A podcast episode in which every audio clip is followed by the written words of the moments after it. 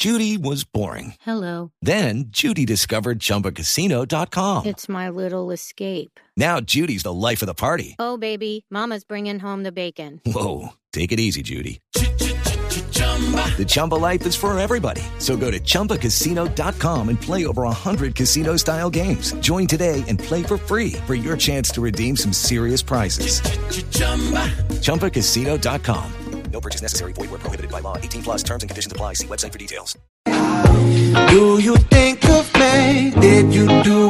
Ayer estábamos hablando de profesores, Ana Cristina, y hablamos durante todo el día qué se necesitaba para ser un buen eh, profesor. Pero muchas veces también, eh, yo no sé si usted recuerda, ha habido eh, profesores que han sido estigmatizados y muchas veces acusados y juzgados de estar promoviendo ideas políticas en las aulas de clase. Eso, digamos, y además hubo una discusión hace muy poco aquí en Colombia sobre ese particular, como había quienes decían que lo que pasa es que había profesores activistas que estaban dando en sus clases una línea ideológica a sus estudiantes. Sí, eso eh, ha sido una discusión eh, reciente, Camila, pero pues eso eh, en otros espacios también se ha discutido y es sobre la libertad de cátedra y si los asuntos políticos deben ser discutidos o no dentro de las aulas, porque pues la crítica que se ha hecho es que hay profesores que usan las aulas para promover ideas políticas, pero si no es en las aulas, entonces ¿dónde? Porque pues las aulas universitarias, por ejemplo, son el universo y es donde se donde se discute absolutamente todo. Me parece bastante peligroso eh, eso de estar estigmatizando profesores eh, por la cátedra y por lo que se discute con sus alumnos. Es que yo no sé si ustedes se acuerdan de una historia y fue el eh, 23 de mayo del 2009. Estaba en ese momento el expresidente Álvaro Uribe en el poder. Y el expresidente Álvaro Uribe, que estaba acostumbrado a hacer consejos eh, comunales, estaba en Leticia. Y cuando estaba en ese consejo comunal en Leticia, en el sur del país, en el Amazonas, dijo lo siguiente. Hizo un anuncio mencionando que en México se acababa de capturar a uno de los terroristas más peligrosos de la organización narcoterrorista de las FARC, que se hacía pasar por Jaime Cienfuegos, y que su nombre era Miguel Ángel Beltrán Villegas, profesor de sociología dedicado al terrorismo. Esas fueron las palabras en ese momento, en ese mes de mayo del 2009, en Amazonas, Leticia, que dijo el presidente de ese entonces, Álvaro Uribe. Después de esas declaraciones, pues obviamente el eh, profesor fue deportado a Colombia, en donde estuvo eh, detenido cerca de tres años. Pero, pues a pesar de haber sido absuelto, el profesor, eh, pues en primera instancia fue absuelto, pues tuvo que, volvió a ser capturado en el 2015 y la Corte Suprema de Justicia después lo absolvió a considerar, al considerar que varias de las pruebas que había en contra del profesor se recolectaron de manera ilegal. Antes de saludar eh, al profesor Miguel Ángel Beltrán, quien es el protagonista de toda esta historia, quiero ponerles este audio en donde precisamente uno de los testigos admite que fue contratado y le hizo seguimientos a Miguel Ángel Beltrán y además reconoce que el profesor de la Universidad Nacional no era ningún guerrillero como lo dijo en su momento el expresidente Uribe. Un testigo extranjero que declaró hace dos semanas ante la oficina del alto comisionado para los derechos humanos de Naciones Unidas en México aseguró que por órdenes del DAS le hizo inteligencia durante semanas en Ciudad de México al profesor universitario Miguel Ángel Beltrán, deportado por petición del gobierno colombiano bajo la acusación de pertenecer a la Comisión Internacional de las FARC y encontró que no era guerrillero como lo aseguraba Colombia. Una vez que se realizaron y se entregaron los informes, particularmente mi persona entregué un eh, informe a una persona superior a Fabio Duarte, el cual contenía eh, específicamente algunas conclusiones en las que se encontraba que el doctor Beltrán no tenía ningún vínculo ni responsabilidad penal ni en Colombia ni en México por haber este, pertenecido a ningún grupo subversivo. Y precisamente esa es la historia. Y queremos hablar con su protagonista, Miguel Ángel Beltrán. Profesor, bienvenido a Mañanas Blue. Gracias por atendernos. Eh, muchas gracias, muy buenos días Camila, muy buenos días oyentes. Digamos que el país conoció su historia desde hace mucho tiempo, porque obviamente esto viene anunciándose desde el 2009. Estamos hablando de 10 años en este Via Crucis. Según eh, leímos este fin de semana en la prensa escrita, particularmente en el periódico El Espectador, ¿usted tiene la intención en este momento de demandar al Estado colombiano por cuenta de lo que le sucedió desde hace 10 años? Eh, sí, efectivamente, pues yo en este momento estoy exigiendo al Estado colombiano una reparación integral, integral por toda esta persecución en estos largos nueve, diez años. Y específicamente, ¿usted a quién está demandando y quién es su apoderado, profesor? Bueno, eh, esto está a cargo de mi abogado que siempre me ha acompañado, eh, David Albarracín, con también otros abogados que, que han estado, como el doctor Jorge Salcedo, acompañando y pues eh, básicamente es demandar eh, al Estado porque en este tiempo estuve más de cuatro años eh, sin percibir salario y además pues por todas las afectaciones que tuvo en mi persona y en mi núcleo familiar. Profesor, yo entiendo que eh, pues esta acción eh, que usted emprende es a título eh, personal, pero usted en algún momento se ha reunido o ha pensado tener alguna acción con otros profesores que también han sido perseguidos por Álvaro Uribe, por ejemplo, el profesor Mauricio Archila. Eh, sí, no, esta acción es una acción no personal, es familiar porque eh, los afectados hemos sido todos, toda mi familia, todo mi núcleo familiar y como parte, digamos, de la reparación, eh, lo que estamos exigiendo es garantías de no repetición, que esto no suceda ni conmigo, eh, ni con el profesor Mauricio, ni con ningún otro profesor que tenga un pensamiento crítico. Hoy en día hay varios estudiantes que están judicializados, que están señalados, que están viviendo ese mismo calvario que yo viví por parte de la persecución del Estado. Eh, hace unos meses eh, salió Mateo, Mateo Gutiérrez, que también fue acusado de atentados aquí en Bogotá y realmente pues fue declarado inocente. Es otra persona que también ha sido víctima y también del Departamento de Sociología de la Universidad Nacional. Profesor, y esa garantía de no repetición, pues se lo digo con todo respeto, ¿cómo, cómo conseguirla? Es que Álvaro Uribe cuántos años lleva haciendo lo mismo y, cómo lo van a parar, cómo se garantiza que él no siga haciendo lo mismo por celular o en su discurso. Me parece que es una, eh, una pretensión, eh, digamos, un poco idealista porque este señor lleva haciendo lo mismo varios años.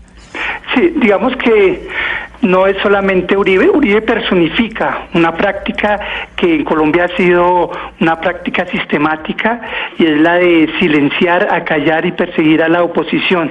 Entonces eso implica pues una respuesta colectiva eh, creo que ha habido ya expresiones desde el movimiento social, desde el movimiento universitario, eh, buscando esto, ¿no? No es fácil, lo entiendo, pero creo que es parte de lo que tenemos que hacer, ese compromiso por construir un país donde se posibilite el, el libre pensar, porque estoy convencido que el silencio no es una alternativa. Profesor, ¿por qué razón demandar al Estado colombiano que al final quien tendría que indemnizarlo pues es eh, pues todos eh, los colombianos con los impuestos? ¿Por qué no hacer la demanda específicamente en contra del hoy senador Álvaro Uribe, que fue quien lo acusó a usted en su momento? Bueno, eh, sí, en su momento fue no solamente Álvaro Uribe, también insisto en eso, eh, porque además hubo la participación del gobierno mexicano, en ese momento eh, del presidente Calderón, fue un trabajo conjunto, eh, supuestamente de persecución al terrorismo internacional.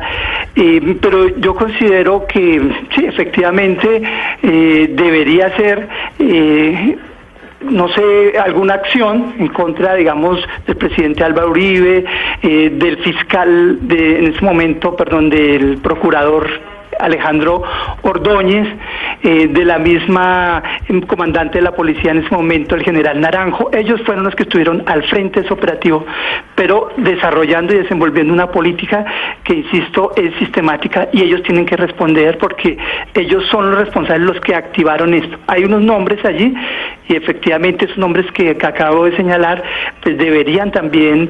Eh, como parte, digamos, de esta reparación, responder directamente por estos daños. Profesor, y ya que usted dice que el gobierno mexicano también estuvo involucrado, que fue una mm, colaboración entre ambos países, que estaba el presidente Calderón en ese momento, ¿esa misma acción judicial que usted está emprendiendo en contra del Estado colombiano tiene la intención de hacerlo en contra del Estado mexicano? En- sí, en ese momento eh, allí un equipo de abogados eh, sin fronteras, eh, se llama así la, organización, eh, sobre todo también eh, porque allí en México se cometió un grave, vi- una grave violación al derecho al asilo. En el momento en que yo fui detenido, yo solicité a viva voz asilo político porque sabía que era una persecución política. Entonces hubo una violación y hubo una una ataque también, digamos, a, a alguien que estaba legalmente allí. Eh, de hecho, la Corte Suprema de Justicia de México reconoció eh, hace unos meses que hubo una violación eh, de tratados internacionales y que se obró de manera irregular en el caso mío.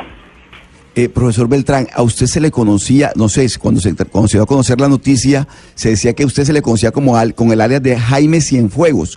Ese, al- ese Jaime Cienfuegos, ¿quién es realmente? Eh, esa es una invención que hacen los eh, organismos de inteligencia. Eh, si tú ves, por ejemplo, recientemente las detenciones que se hacen los estudiantes eh, que nosotros conocemos, eh, por ejemplo, se habla de un alias porque es la manera, digamos, en que ellos identifican que se realizan ciertas acciones por fuera de la ley. Pero eso es fabricación de los eh, organismos de inteligencia. Eh, recuerdo, por ejemplo, que a la senadora Piedad se le quería acusar de que era alias Teodora. Y, y eso es un, un, insisto mucho, una práctica que es muy regular y muy sistemática en el Estado colombiano, no es de hoy.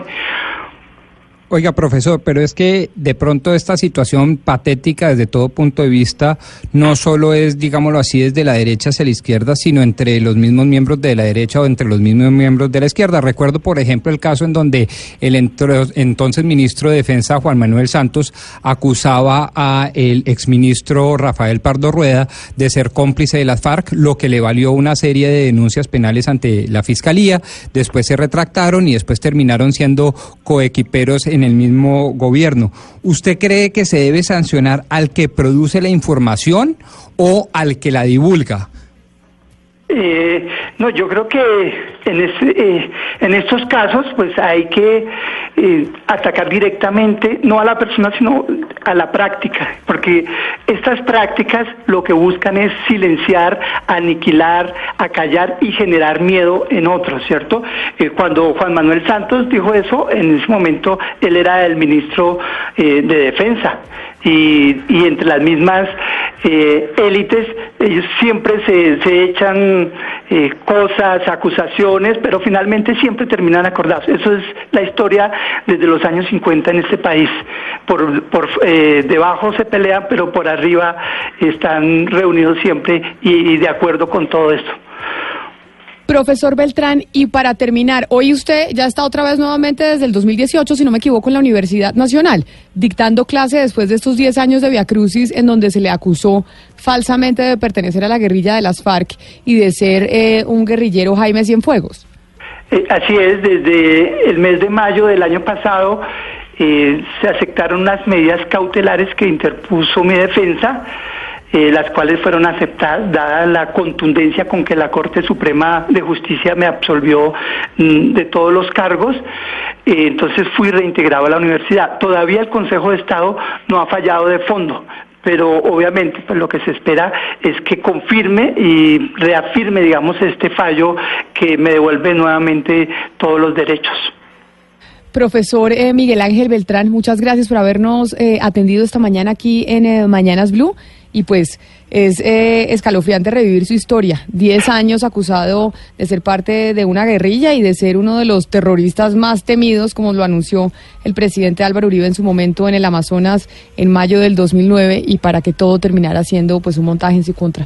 Sí, muchas gracias Camila. Pues sí, finalmente triunfó la verdad y quedó al descubierto quiénes son los que dicen mentiras en este país. Muchas gracias.